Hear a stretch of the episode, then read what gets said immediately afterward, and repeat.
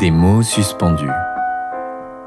Bonjour, je suis Jonathan Nguyen et je vous propose une expérience hors du temps pour découvrir mes créations littéraires suspendues à mes lèvres.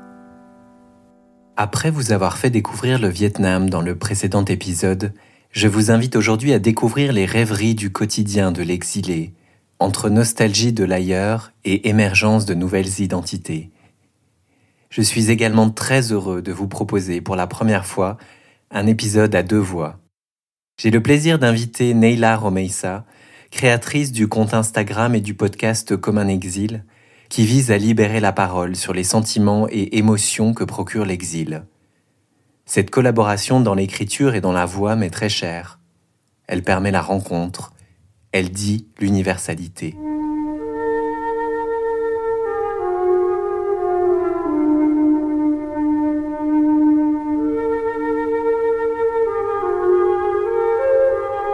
La lumière du couchant traverse les fentes entre les rideaux qui protègent mes rêves. Je suis allongé sur mon lit, les yeux encore fermés.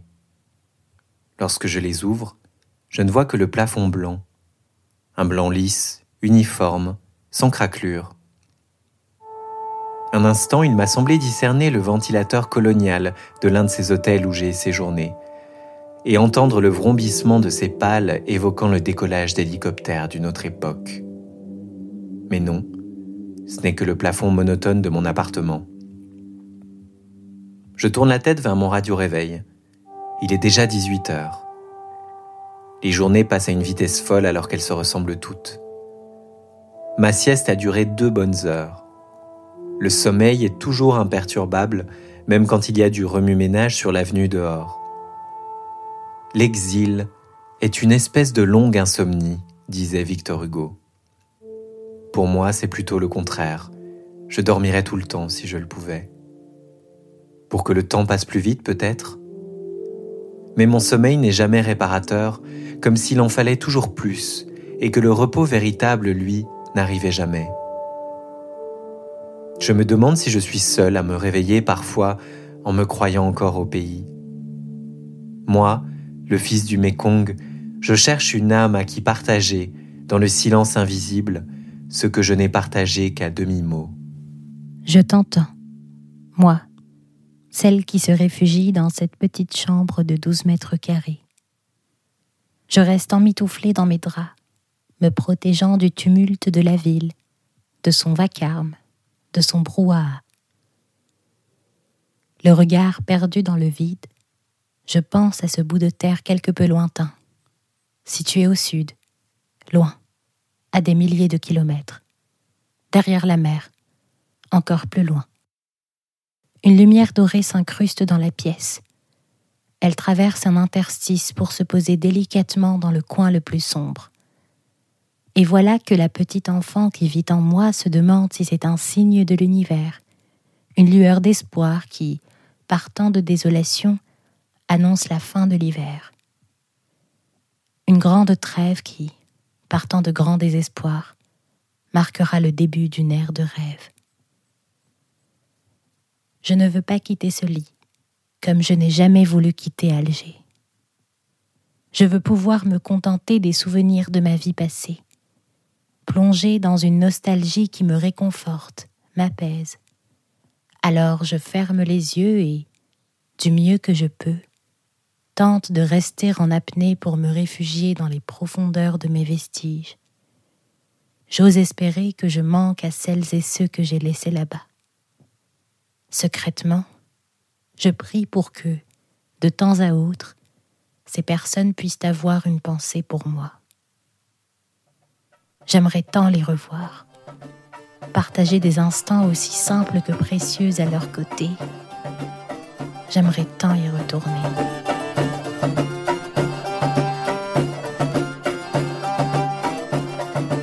L'impossibilité d'y retourner. Toute ma vie, elle m'a poursuivi.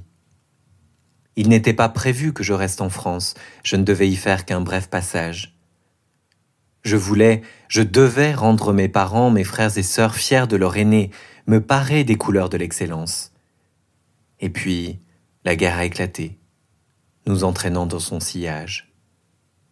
Les portes du Vietnam se sont refermées sur moi. Je vivais dans l'angoisse, mais je ne le montrais pas. Quand ma famille allait-elle pouvoir me rejoindre? Les années passaient et je les voyais tomber les uns après les autres, d'accidents, de maladies, de tentatives avortées de fuir. Bloqués en France, rivés à la radio ou à la télévision. Je ne pouvais rien faire, sinon assister à l'effondrement de mon pays. Mon pays incandescent, mon pays consumé par le napalm. Cette impossibilité de rentrer.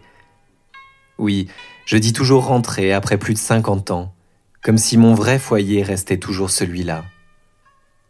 Aujourd'hui, avec le Covid, j'ai l'impression que l'histoire se répète. Les frontières se ferment à nouveau. Je ronge mon frein d'être cloué au sol. Ma famille et mes amis ne me comprennent pas, ils s'inquiètent, s'impatientent, se sentent rejetés. Nous nous sentons tous impuissants, eux d'avoir le sentiment de ne pas suffire, moi de ressentir ce manque insondable. La raison n'a plus de prise, c'est le vague à l'âme qui s'exprime. Alors, je ferme les yeux et je me souviens. D'habitude, au mois de janvier, je saute dans un avion et me voilà dans la chaleur humide de Saigon.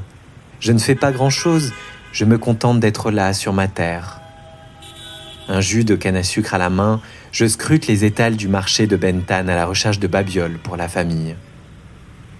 Tous les jours, je découvre de nouveaux vendeurs ambulants de brioches à la vapeur. Je me fiche bien de mon apparence là-bas, avec mes sandales et mon bob sur la tête. Les Vietnamiens me voient comme l'un des leurs, ils me voient vraiment. Là-bas, je ne suis plus une ombre en fuite. Quand j'erre à Saigon, dans le vacarme électrisant de ces scooters et de ces tours qui narguent le ciel, je me sens vibrant, animé, libre. Ma liberté à moi, elle était conditionnée. C'était écrit. Le mektoub m'a dit de partir. Telle était ma destinée.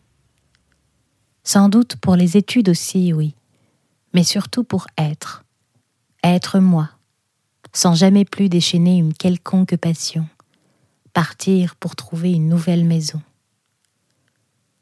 Et secrètement, je n'osais jamais le dire, mais cet exil n'était pas qu'un simple détour. Je m'en allais pour toujours. Je savais qu'au bout de quelques mois, tout cela allait sans doute devenir mon refuge, malgré moi. J'avais la triste certitude que mon existence ne rimait plus à rien dans cette terre qui m'a vu naître et grandir. Alors, il fallait partir, pour ne pas s'enlacer, pour ne pas la haïr. Et voilà déjà presque six ans passés loin des miens.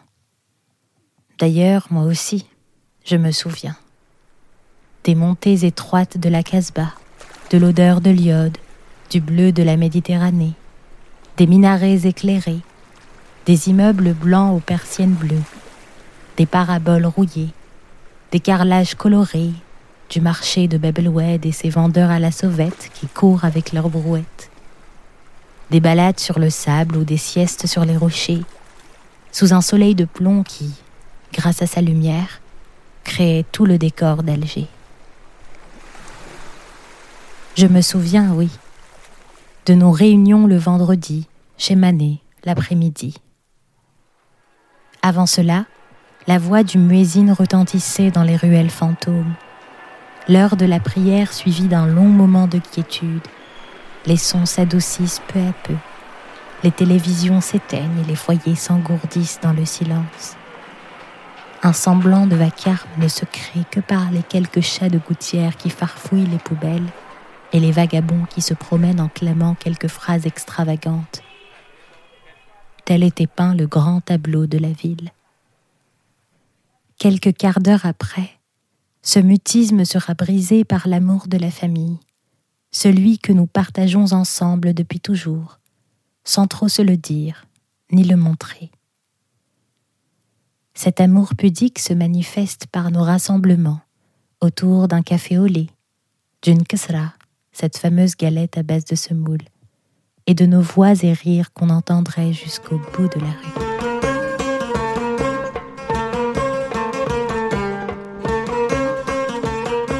Les rires allègent notre peine, c'est vrai. Ils la rendent soudain indolore. Pendant mes études, j'ai rencontré une femme qui était pleine de joie et d'allégresse. On se complétait, même si elle ne me comprenait pas, même si elle ne pouvait pas me comprendre. Elle était française, mais elle avait vécu l'exil aussi, le déracinement. Tout s'est fait naturellement, le mariage, les enfants, une vie parallèle se déroulait sous mes yeux. J'étais là sans être là. Spectateur, parfois autoritaire, comme pour me rappeler à moi-même ma présence, mais sans trop y croire. Je brillais par mon absence. Le jour où cette femme est partie, ce vide en moi n'a soudain plus été contenu par ses bras. Avec les années, j'ai construit cette vie dont tout le monde aurait rêvé. Je suis devenu plus français que les Français, mais je suis resté une ombre insaisissable entre deux mondes flottants. On me regarde encore de travers. On se moque discrètement de mon léger accent et de mes tics de langage. On me ramène à ma différence, ce cadre oppressant dont je ne suis pas parvenu à m'extraire. Dans ce lieu où je reste étranger, j'ai donc dû me réinventer. J'ai dû inviter ma terre natale dans mon foyer, avec des objets qui composent une vie d'éloquent silence. Chez moi, mon pays est en toute chose. Dans les photographies des disparus, ce trésor qui repose dans un tiroir invisible aux yeux des autres. Les disparus, les ancêtres, m'accompagnent en silence. Ils me guident dans chacun de mes gestes.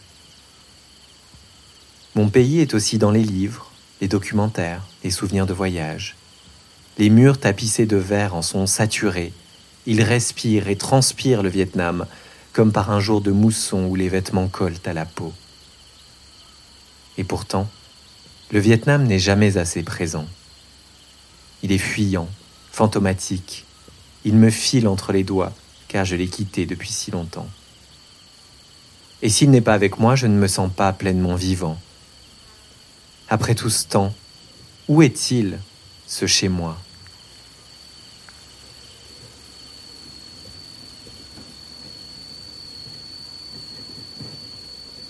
Tu sais, pour me rassurer, je répète souvent une phrase que j'ai, entre autres, inventée. Cette phrase dit que mon chez-moi, c'est moi. Elle passe en boucle dans mon petit esprit hanté par la mélancolie. J'ai l'impression d'être devenue une éternelle étrangère. Je visite l'Algérie comme je visite la France. Je trouve une partie de moi entre ces deux rives. Est-ce une forme de richesse d'avoir deux petites maisons? C'est une question que je me pose souvent, simplement parce que j'essaie de me convaincre que tout ça a été le bon choix. Vivre entre deux rives, me contenter de la voix de Mama, à défaut d'être dans ses bras, de l'image pixelisée de ma famille, à défaut de faire partie de leur vie, et de mon exil à défaut de déambuler dans les rues de mon ancienne ville. Mon exil n'est sans doute pas le plus rude, je le conçois. Mais cette séparation a été si complexe pour l'adolescente que j'étais, que tout cela m'a conditionné à vivre avec un mantra qui souvent me réconforte. Parce que cette forme d'espoir est tout ce qu'il me reste. Je me dois donc d'être courageuse, ambitieuse, je me dois d'être forte. Et d'accueillir ces quelques moments d'éclat où on oublie la torpeur qui s'est emparée de nous, les exilés. Comme ces quelques jours où ma sœur est venue me voir. Du riz cantonné au feu, potage traditionnel qu'elle exécute avec un parfait dosage de la cannelle et de l'anis étoilé, elle s'est occupée de moi comme une mère. J'ai pris deux kilos en seulement quatre jours à force de manger, mais je ne pouvais pas m'arrêter. Cette nourriture du pays, ingérer encore et encore, sans réfléchir, sans même avoir faim, me rappelle le goût de l'ailleurs perdu. Elle ravive pour un instant l'appétit de la vie. Mon rituel culinaire préféré, je peux te le confier, c'est mon bol de Nescafé au lait concentré du matin, doux souvenir du café seux. Lorsque la boîte de conserve de lait concentré est en appui sur mon bol, Déversant son lolo apaisant dans le breuvage, j'ai l'impression que sa texture moelleuse et sucrée se diffuse dans tout mon corps. Ce geste-là, il n'est jamais automatique, malgré les dizaines de milliers d'applications au cours des années. Ce geste-là, c'est un syncrétisme miraculeux de la France et du Vietnam.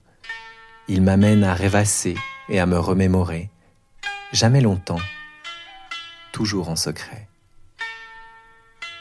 Je n'imagine pas vivre sans ces habitudes. Insignifiantes pour beaucoup, elles ne le sont pas pour moi. Elles me permettent de contrôler le cours des événements. Elles rendent mon existence ici palpable tout en me rappelant le pays quand j'ai l'impression que mon cœur se serre et risque d'exploser.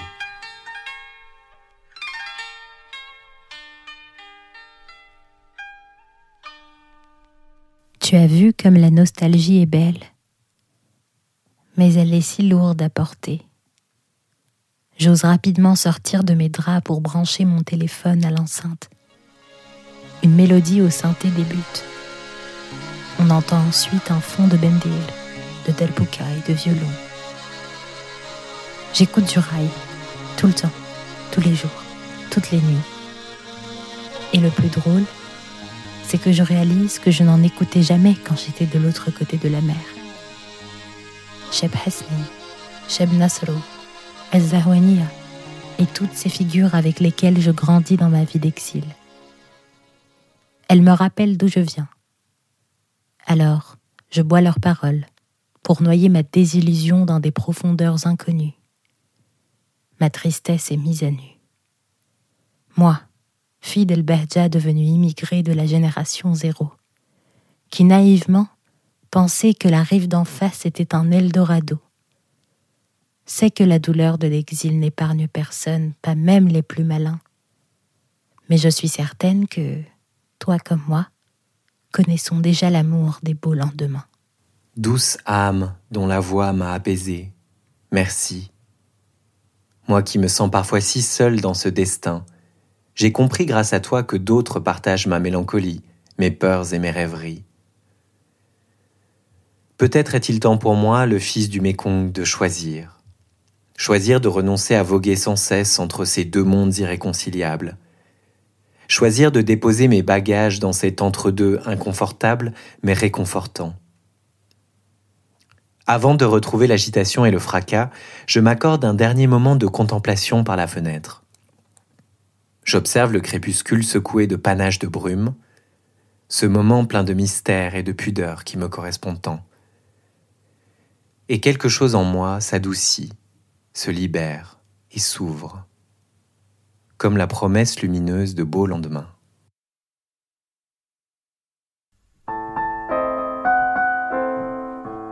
Merci d'avoir écouté Des mots suspendus. N'hésitez pas à vous abonner sur votre plateforme préférée, à vous inscrire à ma newsletter et à suivre ma page Facebook. Vous pouvez aussi me laisser un commentaire sur Apple Podcast pour soutenir mon programme. À bientôt pour un moment hors du temps.